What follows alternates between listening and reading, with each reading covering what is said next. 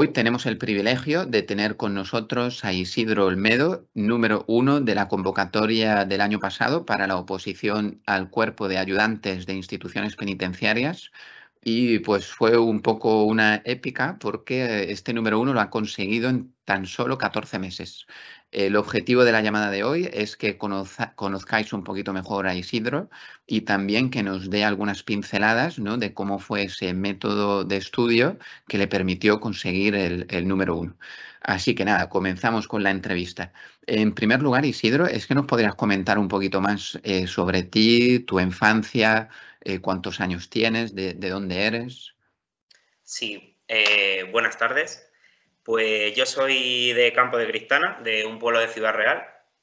Y, bueno, pues realmente, como, la mayoría de la gente de mi edad, ¿no? Eh, hice la ESO, luego bachillerato. Y, bueno, pues realmente hice el bachillerato de, de ciencias porque, bueno, pues al salir de la ESO no tenía una vocación muy definida y mm, ingeniería era lo que tenía salidas. Lo que pasa que en bachillerato eh, hice filosofía, que nosotros en la ESO aún no lo teníamos, y conocí a un profesor que fue magnífico y entonces pues, pues me encantó filosofía y vi que en Madrid estaba un doble grado de, de filosofía y derecho en la Complutense y me fui a estudiarlo. Luego pues cosas de la vida me acabó gustando muchísimo más derecho, vaya. Y, finalicé el, grado, me metí al máster de, acceso a la abogacía. Y, por comprenderte un poquito mejor, Isidro, ¿cuántos años tienes tú a día de hoy? Sí, eh, yo tengo ahora mismo 27 años. 27 años, ok. Mm. O sea que, acabaste muy rápido la carrera. Es que tú eras de, porque la gente quizá que no te conozca dirá, claro, es un número, el número uno porque sería un cerebrito desde chico, ¿no? Sería el típico empollón. ¿Es que tú te describes como, como el típico empollón en el instituto y en la universidad o, para nada? Eh, yo no, no me defino así, ¿eh? Vamos, no, o sea, lo, lo que sí que es cierto que, bueno, pues no sacaba malas notas, pero, pero para nada era mm, algo fuera de lo normal. Y vamos, lo de la oposición, o sea, para mí fue, de verdad, eh, lo dije en una entrevista que, que, me hicieron en el periódico, o sea, fue en muchos aspectos un acto de redención porque sí que yo hubo momentos en la carrera que bajé bastante el nivel. A ver, imagino que a mucha gente nos pasa, pero, pero vamos, sí que es cierto que ya a finales y ya luego el máster y empezar un poquito a trabajar y tal, ya estaba más, más enganchado, pero vamos, no, o sea, no, creo que, el éxito haya consistido en, en que yo tenga una mente privilegiada y nada por el estilo, vamos. O eso el trabajo duro, ¿no? El trabajo duro. Sí, eso, e, e, eso sí que ha sido el diferencial. Ok, entonces si entiendo bien, pues empezaste este doble grado en la Complutense, y te diste cuenta porque derecho te gustaba un poquito más. Y, luego empezaste a trabajar, ¿cómo fue un poco? ¿Acabaste la carrera y empezaste a trabajar? La carrera, eh, bueno, independientemente de los trabajos que vamos a obviar de verano y de estudiante, ¿no? Pero sí, pues hice el máster de acceso y empecé en, en un par de despachos. Uno era una fundación clínica legal que se dedicaba a temas de eh, discapacidad, sobre todo relacionados con el VIH y en un despacho privado, pero bueno, pues vi que tenía 25 años y que, pues que mi futuro era súper incierto por, por, el panorama que había en, en, el sector de la abogacía en concreto y creo que en muchos más sectores en, en general. Entonces, pues mm, tomé la decisión, la que en realidad yo sabía que había que hacer, que era opositar. Lo que pasa que no, cuando acabé la carrera, pues por motivos de que me dieron unas buenas condiciones de cara a hacer el máster, pues no, no, tomé la iniciativa, pero ya vi que era el momento y, y vamos, y fui a muerte con ella desde, pues desde el principio. Y, por entender un poquito mejor, entonces tú, tú, acabas la carrera y te pones a trabajar. ¿Por qué, ¿Por qué tan rápido te diste cuenta de que no... ¿Cuánto tiempo aguantaste trabajando en el sector privado? Algo así como un año. Un año. En un año tú ya te diste cuenta de que, de que no era para ti. ¿Por qué? ¿Qué pasaba? ¿Muchas horas de trabajo? eh, dificultades de promoción. Sí, podía atisbar ya mm, bastantes horas de trabajo. Realmente no es, por, no es únicamente por criticar el sector, sino que es que la profesión de abogado en sí misma eh, es una profesión dura. O sea, realmente una demanda es difícil de darla por concluida, ¿no? Y luego aparte por tema de sueldos. Yo en mi despacho en concreto, pues había una chica que tenía alrededor de unos 36, 37 años. Mm, vamos, que es una abogada que recomendaría a todo el mundo que tuviera un problema. Y pues bueno, pues para mí no tenía una, una buena calidad de vida, ni tampoco un salario alto. Entonces, pues con esto, con lo que ya te cuentan, pero no te crees hasta que te pasa a ti, porque eso pasa y dices, bueno, eh, de abogado, mucho trabajo, poco dinero, pero a ver, que hay gente que lo consigue, está muy bien, ¿eh? Simplemente creo que es un trabajo más largo. O sea, yo mm, pensaba, y bueno, claro, ahora mm, he acertado, ¿no? De una manera ventajista, que podía llegar a tener una estabilidad en menos tiempo opositando que llamando puertas y trabajando eh, en el sector privado. Entonces, pues opté por esa vía. Ok, no, yo te entiendo perfectamente. Yo sé que en España dicen ¿no? que tiramos una piedra y salen de ahí abogados y arquitectos. No hubo una época en la que todo el mundo quería estudiar abogacía. Yo también tengo muchos amigos arquitectos y es verdad que, que son muchas, muchas horas de trabajo y como tú dices, se puede evolucionar, pero luego son los jefecillos ¿no? de cada gabinete que son los que ganan un poquito más, ¿no? Y tú decidiste, pues no, no voy a aguantar, yo prefiero un poco de estabilidad y oposito. Ok, entonces, ¿cómo, en primer lugar, cómo, se lo tomaron eh, tus seres queridos, tu familia? Porque incluso yo tengo un hermano y, que también pues un tiempo estuvo intentando preparar la oposición, luego se fue al sector privado y fue como un poco un palo para la familia, ¿no? Como diciendo aquí, a ver, tú ibas a opositar al privado, al no lo sé, o al revés, ¿no? El, eh, ¿Cómo se lo tomaron los tuyos? Sí, bueno, eh, sí, antes de nada, lo de aguantar, eh, yo lo hubiera aguantado. Lo que ocurre que en realidad, mm, si no hay dinero de por medio, a corto o medio plazo es una tontería ya aguantar carros y carretas sin necesidad. O sea, yo ya tenía que buscar una, salida, una solvencia, una estabilidad, que luego hablaremos, imagino, de la oposición y la verdad, pues, pues que sí que te da esas condiciones, tanto de horario como, como de salario, sin entrar en detalles. Y nada, el apoyo, la verdad que sí que desde el principio, sobre todo por parte de mi madre, sí que no, vamos, me animó desde el primer momento. Ok, ok, pues genial. Entonces eh, decides opositar, eh, no sé cómo fue esto, dejaste el trabajo y luego decidiste qué oposición. Una vez que decidiste opositar, ¿cómo te decantaste por, el, por la del cuerpo de ayudantes? Sí, bueno, a ver, en realidad yo ya tenía un barrido de todas las oposiciones de España desde que acabé la carrera.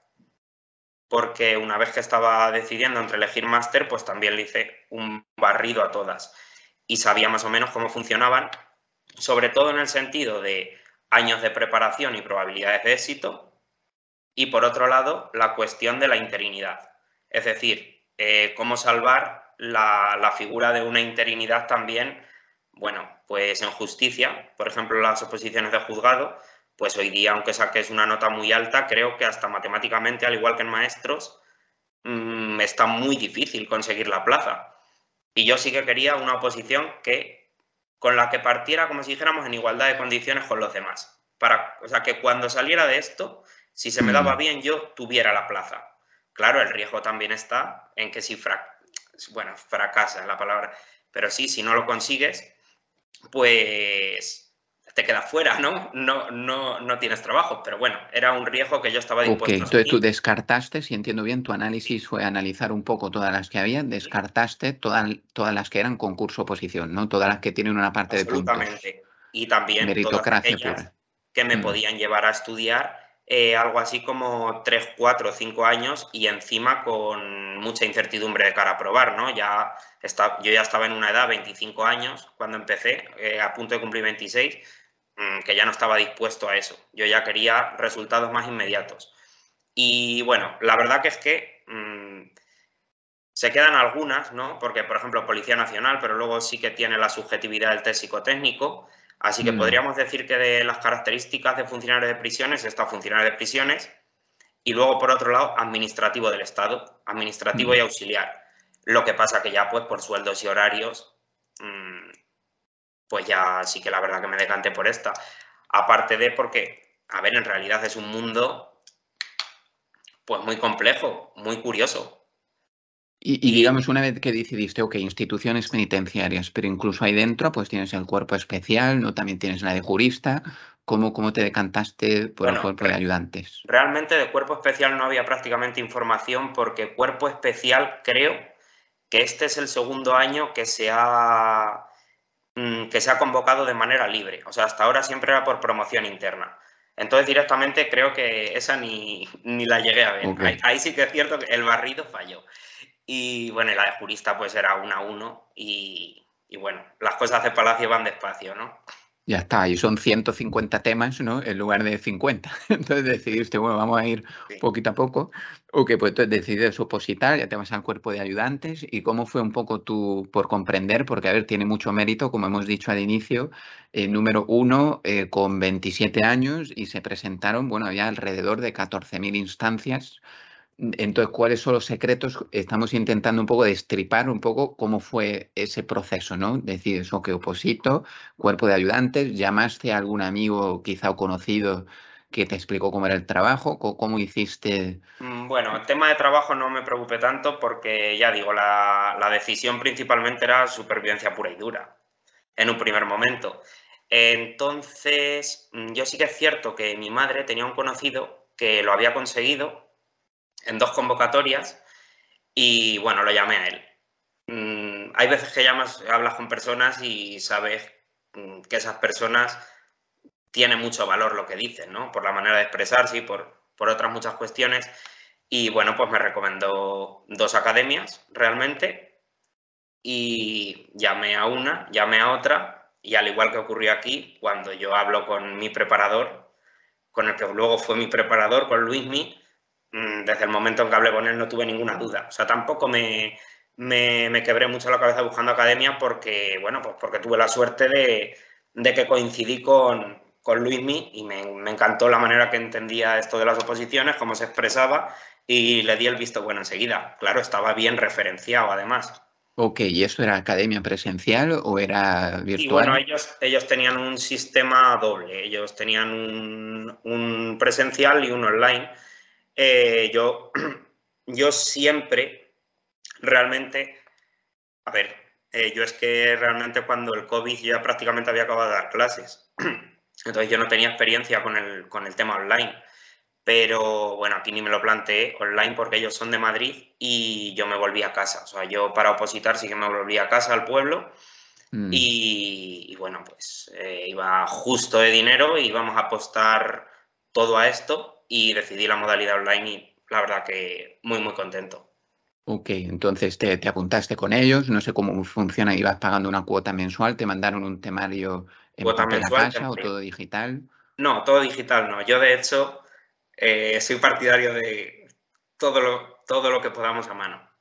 Ok, ok, entonces te llegó el tocho, no te te dejaron los diferentes bloques, ¿no? Conducta Sí. humana, penitenciario, penal, te dio allí y, y qué porcentaje, digamos, tu di- di- tu- de una parte, digamos, tu análisis fue o que oposición que salga cada año, oposición no que sea meritocracia pura, pero Sí. daba la casualidad de que tú pues habías acabado la carrera de Derecho. Es que hay una gran parte del temario, porque alguien también podría decir desde fuera, claro, pues sacó el número uno porque ya tenía Derecho y resulta que, claro, ya se lo sabía. Mira, yo Eh, eh, realmente yo decido presentarme a la oposición un día que vengo del despacho y la miro justo es el último día para apuntarme. Es decir, yo eh, me presento al examen del año anterior sin haber estudiado, habiendo estudiado un mes, para, bueno, pues porque todo el mundo recomienda, ¿no? Que, que hay que ir eh, la primera vez, aunque vayas sin estudiar, a ver un poco el asunto. ok, Y mm, esto no de sabía yo, entonces aprobaste a la segunda. bueno, En 14 meses la primera no cuenta. O sea, estuviste un mes por tu cuenta mirando lo que pudiste por internet, no sé si tenías incluso temario online solo, y entonces ya decidiste ir a probar aventura sí. al examen. Y bueno, la carrera de Derecho me dio una respuesta correcta. Una. Una. Una. Una, sobre 150, ¿no? Una sobre 150. Ok. Y encima te restaban las malas, o sea que sacaste un cero. No, no quede mal. Sacaste un cero, ¿no? si tuviste una respuesta correcta. Ah, bueno. Y te restan los errores. No, digo, digo, la carrera de Derecho me dio una respuesta ah, correcta. Ah, ok, ok, ok, perdona, sí. O sea, siendo sinceros, o sea, yo conforme a lo que había estudiado en Derecho, volcándolo al examen, eh, solo contenido de la carrera fue una pregunta. Todo lo demás era temario específico de la oposición, porque, mm, bueno, sí, podemos hablar de esto, pero es que la oposición y la carrera son mundos aparte. Mundos aparte. O sea, que nadie se piense que por no tener derecho. La única ventaja que puede dar sí que es cierto a la hora de comprender el lenguaje del temario.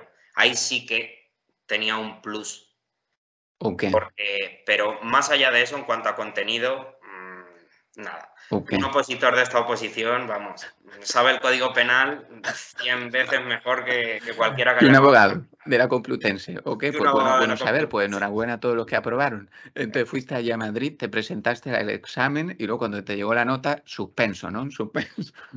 ¿Te acuerdas de la nota que sacaste o no? Sí, sí, quedé por la mitad. Eso, a ver, eso me vino muy bien porque yo tenía que saber también el nivel del opositor y cómo. Y bueno, pues en realidad me quedé por la mitad, en torno al 6.000, y dije, hay posibilidades, hay posibilidades porque según veo, mm, la mayoría de la gente pues se presenta sin estudiar mucho.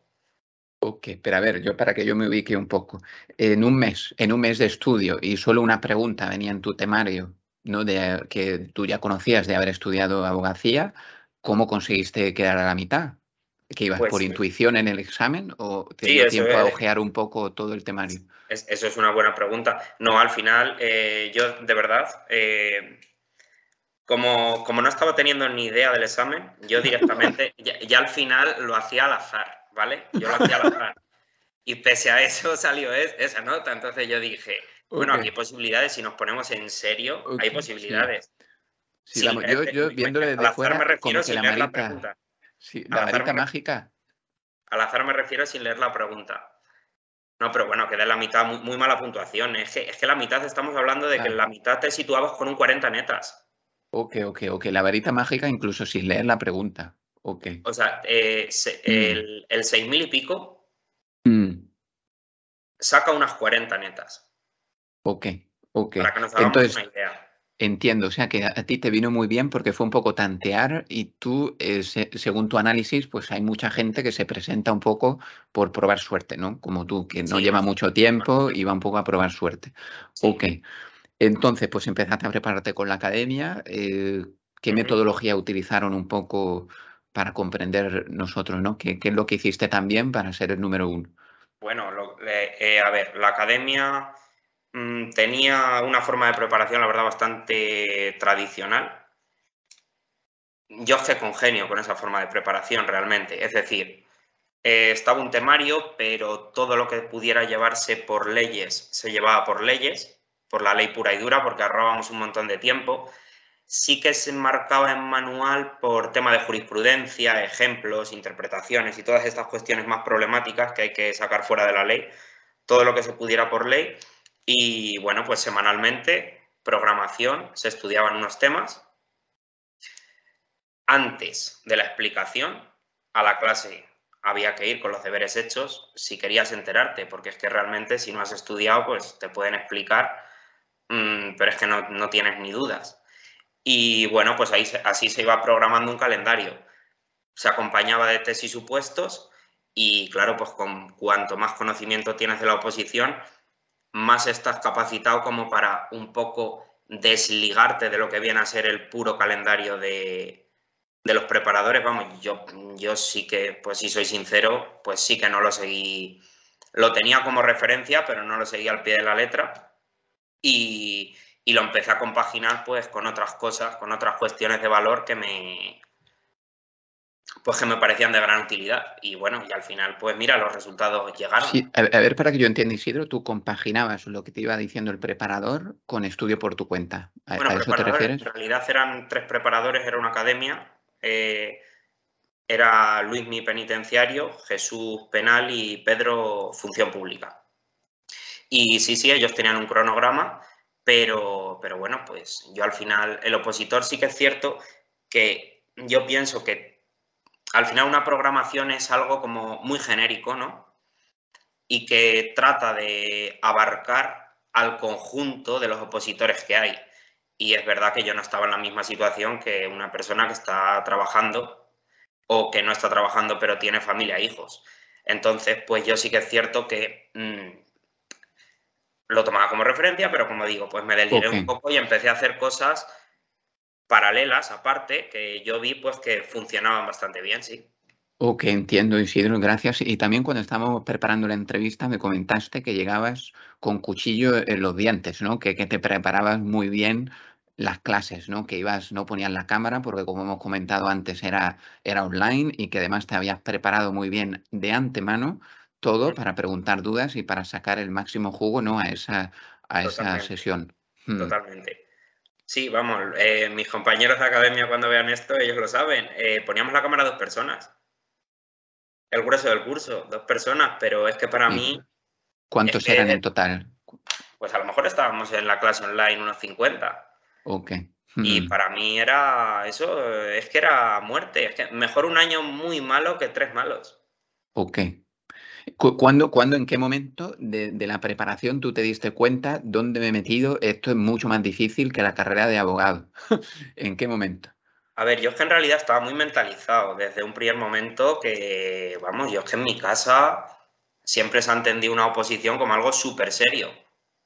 O sea, mm. yo de hecho, por eso hasta que no estuve seguro de que iba a rendir opositando, no decidí opositar.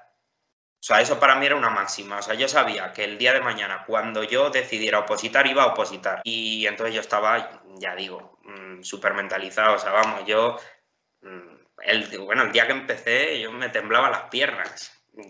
vamos, yo sabía que era algo durísimo y me la tomé súper en serio. O sea, yo me la tomé de verdad. O sea, nunca le perdí el respeto. O sea, ahora, claro, porque me comentan, oye, sacaste 50 en supuestos eh, irías al examen tranquilísimo.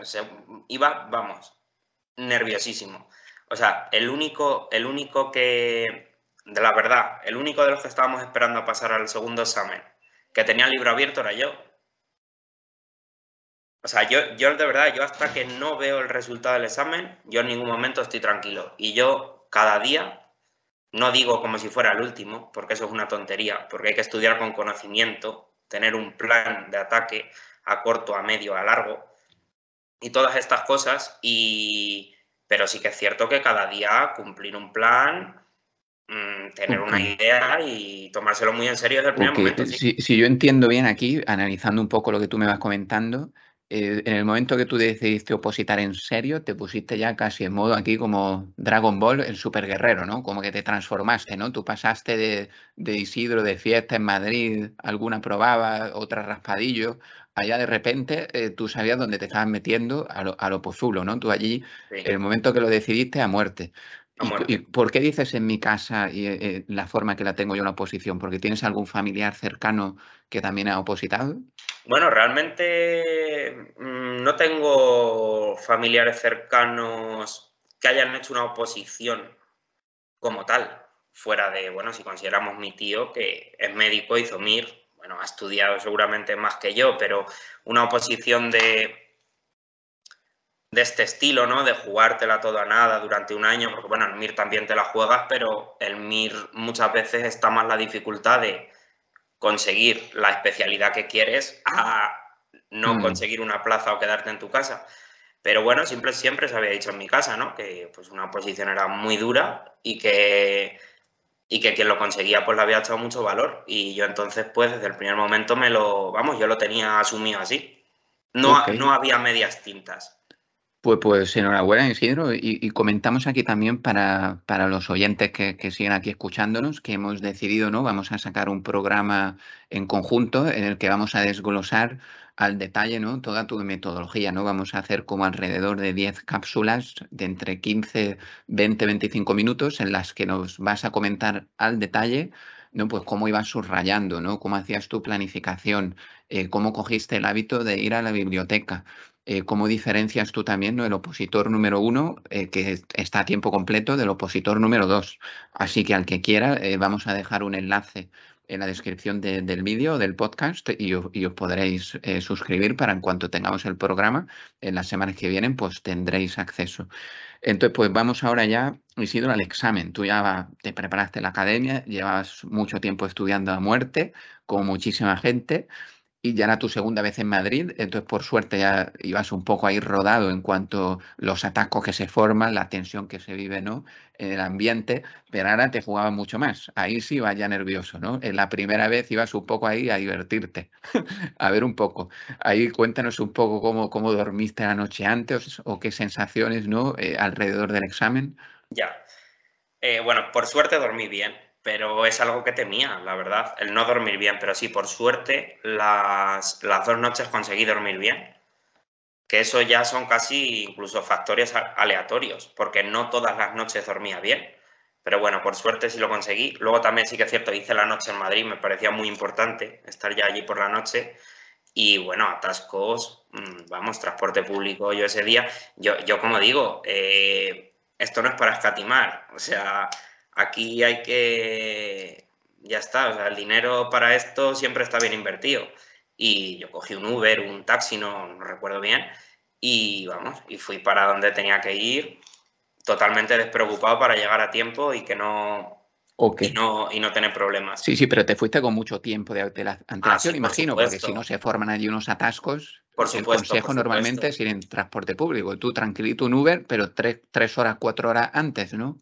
Bueno, a lo mejor tres horas, pero a lo mejor sí que es cierto que si el examen era a las 10, yo creo pues que a las, no sé, algo así como a las siete y media, máximo ocho, sí que estaba saliendo, aunque, tardara media hora, me daba igual. Sí, sí, pero que no, que, que eh, digamos, tuviste en cuenta que sabías que se iba a montar el atasco. O sea, no, no tomaste el Uber ahí un poquitito antes, ¿o qué? Y que, Llegaste allí. Y que había que llegar. Llegaste fresco, encontraste tu sala ¿Y qué, qué tal? ¿Qué ambiente se respira por allí? Para bueno, que realmente el, jugaba en casa, que eso es algo muy a favor. El primer examen lo hice en la facultad. Ah, fue en tu facultad, en la Complutense. ah, pues por eso, por eso aprobaste, claro. Lo hice en historia, que bueno, no era mm. mi facultad, pero alguna clase sí que había, hecho, eh, eh, había dado allí. Y bueno, el segundo ya fue en derecho. ok, Ok, claro, pues claro que jugabas en casa. Pero ¿y qué, sensaciones tuviste o cómo en cuanto al tiempo, ¿no? Porque se habla mucho de, ya lo hablaremos también en el programa específico, ¿no? Lo de arriesgar, no arriesgar y demás, pero ¿qué sensaciones tuviste durante el, primer examen? Eh, bueno, en cuanto al tiempo no, no, tuve ningún problema en cuanto al tiempo, la verdad. Mm, yo ya había hecho algún simulacro durante la preparación y sí que es cierto que si lo llevas bien, en cuanto al tiempo no vas a tener problemas el, primer examen sí que se mm. llega a desmadrar un poquito más, porque al ser 150 preguntas y versar cada una de ellas sobre un contenido muy, muy, muy dispar, sí que llegas a perder, como si dijéramos, eh, la noción un poco del contenido total del examen. En el segundo es más difícil perderlo porque también aprendí de, aprendí de los fallos de cómo había hecho el primero para hacer el segundo. Es que, claro, Ok, pues, pues tuviste, me, sorprende Isidro que, digas que el tiempo no fue, eh, por suerte, ¿no? Que te planificaste, quizá habías practicado mucho, tenías mucha fluidez y no te quedaste bloqueado en ninguna pregunta, pero suele ser una, de los, una de las problemáticas que la mayoría de los opositores comentan, que con el estrés, con los nervios, a veces te quedas bloqueado en una pregunta y quizá te has pasado 5 o 10 minutos leyéndola una vez, otra vez, un enunciado enorme y como no sea muy rápido leyendo el enunciado o descartando rápidamente este riesgo o no arriesgo, es verdad que hay mucha gente que se le echa el tiempo encima. Yo no sé si, si tú tenías un poco así que ibas leyendo muy rápido, no sabías sigo, o ya tenías una estrategia de antemano a riesgo o no a riesgo, pero que enhorabuena, si de tiempo ibas bien, porque el primero está, está el tiempo ajustadillo, pero ya nos comentarán más detalles en, el, en, la, en la entrevista específica sí, son sobre cosas el examen. Que, sí, son cosas en realidad que merecen la pena desde, desde el empezar hasta la técnica o cómo afrontar el examen, son cosas pues que pues que es un recurso al final que sí que es cierto que yo veo que en, las academias pues falla, ¿no? O cojea de ese punto de consejos a la hora de, de la preparación que creo que pues, pueden venir pues muy muy bien para no pagar la novatada, básicamente. O para menos es que, pasa, ¿eh? Es que pasa, yo conozco más de un opositor que, que llegó allí sin reloj porque claro, el móvil no lo puede llevar, el teléfono este moderno tampoco, y, en, no en todas las salas hay un reloj de pared. Entonces, pues la novatada, ¿no? Como tú dices, o te llevas un bolígrafo y se te queda sin tinta, vete a saber. Entonces sí, hay que llegar preparado, una estrategia de antemano e incluso así, pues hay que, que, tener mucha fluidez y no quedarse bloqueado en ninguna pregunta. Tú al salir del primer examen sabías que buenas sensaciones, ¿no? Tú dijiste, aquí esto lo paso al siguiente, ¿no? Mm, bueno, nunca tuve de verdad la certeza de, haberlo hecho tan bien como lo hice. Lo hice lo mejor que pude en el examen y esperé a la corrección. Ok. También sé que no hice una catástrofe. ¿Respondiste todas? Sí, mi mm, sí, yo, yo creo ya nos contará. ya nos contará, porque ahí también hay para debate, porque, porque como sabéis, ¿no? Una cada tres malas quita una, una buena. Para que, para, que te venzan una buena, mm, tienes que fallar tres. Que es, que eso hay que, hay que llevarlo de antemano mirado, claro. Lo, analizaremos, lo analizaremos. Entonces ya te dieron la nota eh, a celebrarlo, ¿no? Tú estuviste en casa, a veces tardan una semana, ¿no? ¿Cuánto tarda una semana, dos semanas? Bueno, sí, pero en realidad es, es instantáneo también porque sale una plantilla de una academia, sí, pueden diferir algunas, de hecho, sí, difieren en torno a dos, tres, pero bueno, ya te haces una idea. Ok, y claro, ya, ya con la plantilla esperan nota oficial, pero ya... Sí, hmm. el tribunal en un par de días saca ya la oficial. O sea que no, en ese aspecto no. Sí, es cierto. Eso va rápido. Lo que se tarda un poquito más es en saber ¿no? que, dónde se queda el corte para ya ir al segundo examen. Mm. Entonces, pues al segundo examen, imagino, metiste un acelera, aceleraste, ¿no? Si ya estabas estudiando a tope, quizá ahí te metiste un atracón, ¿no? sí, yo, yo, pensaba que no se podía estudiar más de lo que venía estudiando, pero el primero al segundo fue terrorífico. O sea, ya está se, te olvida en cuanto sale, sale bien, se te olvida, se te olvida todo lo malo, pero vaya dos semanas, dos y media, tres creo que fueron, 20 días, 20 días fueron. 20 días de solo estudiar, dormir, estudiar, comer. Bueno, pues, el año había sido prácticamente así, es lo, lo que varía es la, la, intensidad del estudio, ya el acelerón final, hay que echar el resto, ya no nos podemos quedar ahí. Anímicamente, cuéntanos un poco cómo, cómo se vivía. Tú estabas en tu casa con tu familia, es que estabas más irascible, no sé, tú por suerte, como has comentado, eh, no tienes familia a día de hoy, no tienes hijos y muchísimo mérito y bravo, yo me quito el sombrero con todos los opositores que tienen que compaginar familia, trabajo eh, y, no es fácil, no es fácil, pero tú por suerte, pues sí te pudiste poner a tiempo completo, pero eso no quita que quizás estabas más irascible, ¿no? Imagínate, yo imagino tu madre trayéndote ahí unos cereales o un zumo y tú, que me dejes, ¿no? Que estoy aquí concentrado, por favor, no entres, ¿no? O no sé, ¿cómo era eso? Bueno, bueno, bueno. Eh, a ver, yo para empezar, bueno, sí, lo que, lo que dices exactamente, o sea, yo soy el número uno, pero cada uno, hay, hay muchos números uno en cada una de las divisiones, ¿no? Eso es. Porque eso sí que me olvidé comentarlo, pero esas personas que tienen esa responsabilidad, vamos, yo en mi caso dudo que lo hubiera sacado. O sea, eso para empezar, o sea, que bravo por ellos. Eh, entonces yo, yo tenía todo el tiempo para eso. Mm, a ver, yo es que para empezar, para coger el hábito de estudio, lo que hice fue empezar en biblioteca. Y una vez que tenía el hábito de estudio, ya alternar biblioteca-casa. Eh, pero yo no tenía una forma de estudiar pasiva o en una mesa sentado. Sentado se trabajaba el tema, se estudiaba de pie, cantando. Esto era una locura, la verdad los vecinos lo saben que está. El niño cantor, esto como, como en algunas oposiciones de abogacía se, se pide en el examen, ¿no? Que se cante un tema. Entonces tú. hmm, me, bueno, es la manera en que siempre he estudiado. Mm, creo que de hecho es la que más funciona. Luego, por ejemplo, sí que es cierto que acabé leyendo sobre el tema. Eh, parece ser que es el método Feynman, lo llaman, eh, aprovechaba para, aparte de exprimir la literalidad del artículo, a lo mejor hacerme un supuesto práctico sobre la marcha, yo sobre la marcha he inventado. Y son cosas que ayudan mucho, que son, son técnicas pues, que, que precisamente es lo que vamos a compartir, ¿no? No, muy interesante. De, hecho, nosotros en funcionarioprisiones.com, como sabes, tenemos los 50 temas resumidos en formato audio y a mí me encanta el formato audio también porque es como otra memoria, ¿no? La memoria auditiva y me gusta mucho leer también audiolibro en formato audio y el hecho de repetirlo, ¿no? Pues quizá como se te iba quedando mejor. Ya nos comentarán más detalles o que todo ya llegas al segundo examen eh, ¿Y qué, qué, tal? ¿Más estrés que el primero? Igual. Y lo, clavaste, ¿no? 50 de 50. Y eso que hubo una pregunta que, que, todavía están debatiendo si era e, la B o la C, no me acuerdo, que no se ponen de acuerdo. Pero tú lo clavaste. Sí, bueno, lo, lo, clavé a juicio del tribunal. Es cierto que hay dos, sí, dos, dos, incluso a lo mejor hasta tres preguntas que esas son, pero es que la plaza no está ahí. Es que yo ya había practicado, yo ya sabía eso. Yo ya sabía que te enfrentabas a preguntas que no estaban en temario y que te enfrentabas a preguntas con respuestas dudosas. Pero bueno, sí, acerté a criterio del tribunal y ya, y ya está. Pero vamos, la plaza no está ahí. No, e, el, objetivo no son las 50, las 50 vienen. Sí, pero bueno, no nos olvidamos de decirlo, ¿no? Que tiene igualmente mérito, ¿no?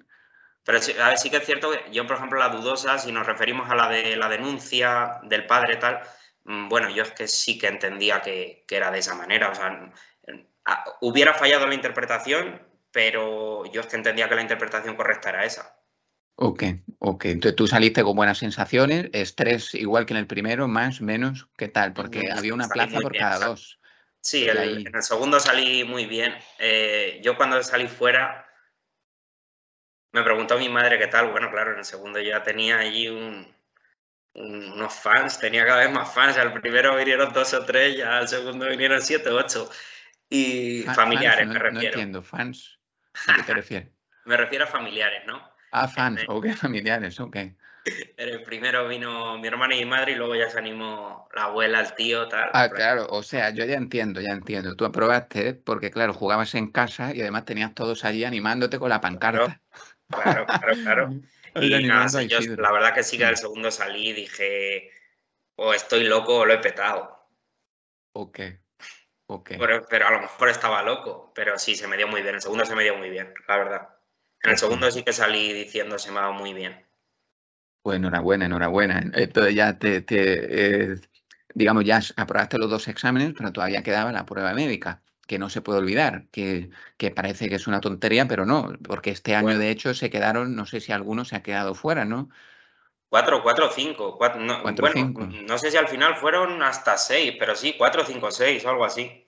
¿Sabes los motivos por los que se quedaron fuera? Bueno, creo que eso es muy privado, ¿no? O sea, al final mm. creo que sí, o sea, creo que es privado para ellos pero, pero vamos, todo el mundo, los sindicatos desde un primer momento, además nos dijeron, bueno, enhorabuena, habéis aprobado, eh, esto es un mero trámite, nadie suspende.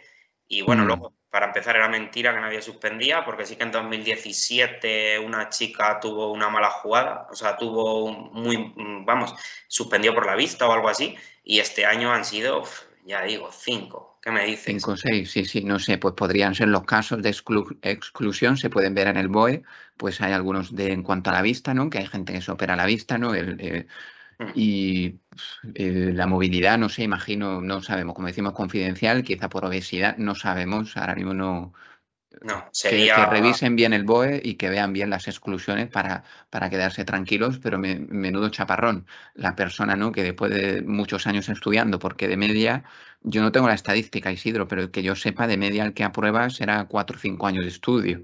No sé, dicen que en torno a tres años. ¿Tres años? Yo cuando empecé a mm. estudiar. Ok.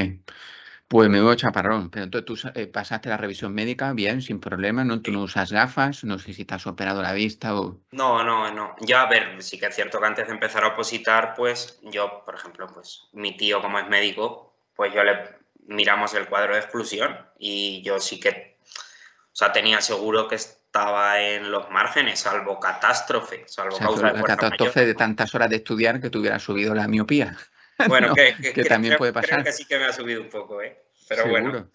No, ¿Qué te pasaste y cómo va el, test médico, digamos? ¿Es una reunión 30 minutos y justo después te dicen apto o no apto? ¿Cómo, ¿Cómo va? No, no, no, eso se pasa muy mal, porque además este año, como había exclusiones, ni siquiera, ni siquiera sabíamos a quién habían excluido. Porque, bueno, e, eso es que realmente lo podemos tratar en un vídeo porque ha estado fatal, ha sido un caos. Pero vamos, básicamente al final fue una incertidumbre hasta que salió el acto. No me diga, o sea, de los 1850, ¿no? Que en teoría habían aprobado el segundo examen, os quedasteis todos sabiendo que había cuatro o cinco que no habían pasado, pero hasta último minuto allí con la incertidumbre. Sí, mm, sí, sí. Ok. Pues esperemos que eso se solucione otros años, porque sí, eh, no, tiene que ser una situación agradable, ¿no? Tú tienes los globos para celebrar, pero todavía no se puede, ¿no? Exactamente. alguna, alguna noche me, me levanté. Pesadilla, ¿no? Quizás pesadilla, ¿no? Sí, sí, no me extraña, no me extraña. Yo, yo, de hecho, cuando acabé la carrera, varios años, incluso después, seguía teniendo pesadillas de algunas clases en particular. Y digo, por favor, porque claro, se, sufre bastante. Eh, y todavía, de hecho, eh, para ser funcionario de carrera tienes que pasar el periodo de prácticas, ¿no? Ya, ya probaste y cuéntanos, ¿dónde elegiste las prácticas?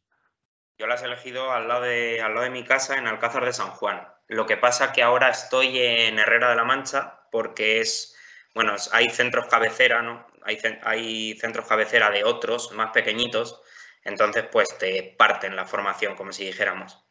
Ok, y para yo ubicarme, ¿a qué distancia queda de tu casa, de tu pueblo? Herrera de la Mancha. Los dos. Sí, Herrera de la Mancha unos 45 minutos en coche y bueno, Alcázar de San Juan a unos 10, 15 minutos. Ok, ok. Entonces te dieron número uno, te dieron el destino que tú querías y cuéntanos un poquito cómo fue eso de entrar a la prisión, porque por lo que sabemos no tiene nada que ver con las películas, aquí no están con uniforme, aquí no hay barrotes, no tienen la bola, ¿no? La bola esta de metal, es como, como un hotel, ¿no? Las puertas así automáticas, todos van vestidos, tú con uniforme, ¿no? Pero ellos van vestidos de normal, ¿qué, qué sensaciones? Bueno, la verdad que nada que ver. La verdad que nada, nada, nada que ver con las, con las películas. Eso, eso, lo primero que sorprende es eso, que no tiene nada que ver con las películas. Y, a ver, es que soy muy novato, aún no quiero tampoco hablar mucho, ¿no? Porque no tengo mucha experiencia y pues mm. para hablar de estas cosas, pues seguramente una persona con más entidad, pues es más... más Pero bueno, tú con tu visión, con tu visión así fresca, pues has entrado, ¿no? Eh, módulo, no sé si hay módulo mixto, ¿cómo estás de qué, qué parte? de ¿Vigilancia? No, módulo mixto. Ok. ¿Y estás en vigilancia, en patio? Bueno, es que aún estamos en periodo formativo, eh, algunos días pasamos módulo, otros días es formación eh, en un aula o formación práctica con bomberos. La verdad que la formación me está gustando bastante. Eh, mm, psicólogos, tema tratamiento, por otro lado, pues también régimen, jefes de servicio. La formación me está gustando bastante. Ah, pues me, alegra saberlo. Ya, ya haremos quizá otra futura entrevista, como dices, ¿no? Cuando ya vayas ganando un poquito más de experiencia y nos cuentas más el, el día a día, ¿no? Porque una de las cosas muy atractivas de esta oposición que cuando trabajas no en turno de noche, pues se pueden librar algunos días, ¿no? Entonces tienes un fin de semana de tres, cuatro días con los complementos también porque trabajan de noche, así que otro día si quieres hablamos de eso en más detalle. Sí, pero bueno, pues... Eh, a, modo de, a modo de, vamos a ver, por, por comentarte algo, sí que es cierto que las sensaciones son buenas. Ok, genial, me alegra. Y cada, vez, cada vez mejor el primer de impacta, de verdad, el primer de impacta, pero las sensaciones son muy buenas. Tampoco, como digo, no quiero decir mucho más porque soy muy novato, pero, pero sí. No, claro, genial, desde la humildad, sí, desde el conocimiento. Y como eres el número uno, pues me imagino que las academias quizás pues, te, intentaron fichar, ¿no? O tú estás dando clases o no, cuéntanos, has decidido sí, compartir. Eh, en realidad, eh, eso era mm. la teoría, ¿no? Que, que iban a contactar. Pero, pero no, no, no contactaron. Eh, contactaron no, porque es confidencial, claro, Isidro. Es que no pueden tener tu teléfono ni tu mail. ¿Cómo te van a encontrar? No podían. Es todo, ¿no? La ley de protección de datos. No saben quién eres. Pues, pero bueno, sí, empecé yo a llamar porque, bueno, pues porque alguna vez de broma, cuando estaba preparando, decía, como me quede bien, voy a, voy a trabajar y dar clases, porque sí, la, verdad que es que el horario que tenemos, pues, pues te lo permite, ¿no? El tener dos trabajos, como si dijéramos. Y, bueno, pues empecé a contactar con academias, eh, algunas pues no podían o no querían o cualquier cosa y otras sí, ¿no? Como, como toda la vida. Y finalmente pues me decanté por, por Academia Gildes, sobre todo por, por, una charla que tuve con, con Ana, con la preparadora de penal de la academia, que bueno, pues la verdad que entramos pues con muchísima sintonía de cara a la visión que tenemos de cómo se prepara una oposición, cómo hay que afrontarla hasta desde el punto de vista psicológico y, de dureza, de esfuerzo, como, como, he dicho antes, ¿no? Mejor un año muy malo que tres malos, ¿para qué vas a estar a, a medio gas? Y bueno, pues a raíz de eso hicimos una, una entrevista con, con José, que es el preparador de penitenciario, y, y a día de hoy ahí estamos, vaya, ya, ya llevo dadas un par de clases. ¿Qué bloque, qué bloque te corresponde? Ahí me, han tocado, me han dejado el duro. No, función, pública. Función pública. Pero, claro, el, el, último que llega es que es lo que hay. No, el que se fue, no, el que se fue a Sevilla, perdió su silla, pues tú eres el último, el novato, ¿qué te iban a dar? De todas formas, es, er, era el momento idóneo, porque la verdad que además función pública es una, una materia que varía muchísimo y, bueno, era el momento de cogerlo, era el momento de cogerlo porque a día de hoy, pues claro, lo tengo muy fresco, yo lo llevaba muy bien preparado, porque yo le di la misma importancia a función pública que a los otros bloques, cosa que, no se hace, y bueno, y a las estadísticas de los exámenes, pues que miren qué es lo que está cayendo, porque, madre mía. Preguntan mucho función pública. Claro, y cuando te refieres que cambia mucho, te refieres a, nuevas actualizaciones, que tú lo tenías muy fresco y, no solo que sea un poco más árido, sino que tú eres el que está más preparado quizá para, para dar esa parte del temario. Sí, bueno, yo, yo sí, sí me veía preparado mm, y vamos, la verdad que no, si no me hubiera visto preparado yo no me hubiera metido en esto, porque aquí no se viene a engañar a la gente. Sí, y si entiendo bien también, aunque lo haremos en más detalle en el programa en el que nos explicarás un poco más eh, toda tu metodología, ¿no? al mínimo detalle, si entiendo bien, eh, la academia pues es una academia un poco de tamaño familiar, como si fuera el gimnasio de barrio, digamos. No es industrial con miles de estudiantes y tampoco es súper pequeñita, ¿no? Entonces tenéis 40, 50 estudiantes y un seguimiento muy personalizado, ¿no? Ok.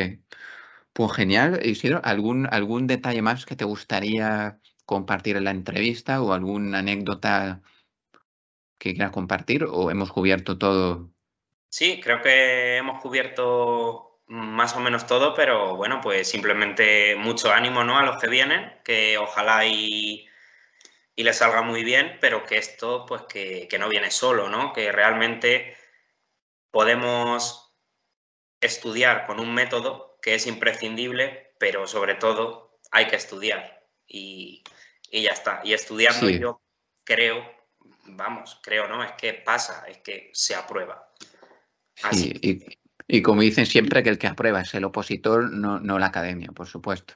Pues nos despedimos. Te agradecemos muchísimo, Isidro, tu tiempo. Estoy seguro, ¿no? Pues eh, que este programa de la metodología, pues lo sacaremos, pues tendrá, tendrá éxito y, los oyentes, ¿no? Pues lo apreciarán y también esperamos contar contigo para futuras entrevistas en las que nos cuentes el día, el día a día de trabajo y os animo a todos a que os suscribáis al canal, a que escribáis cualquier tipo de pregunta que tengáis y la responderemos con gusto.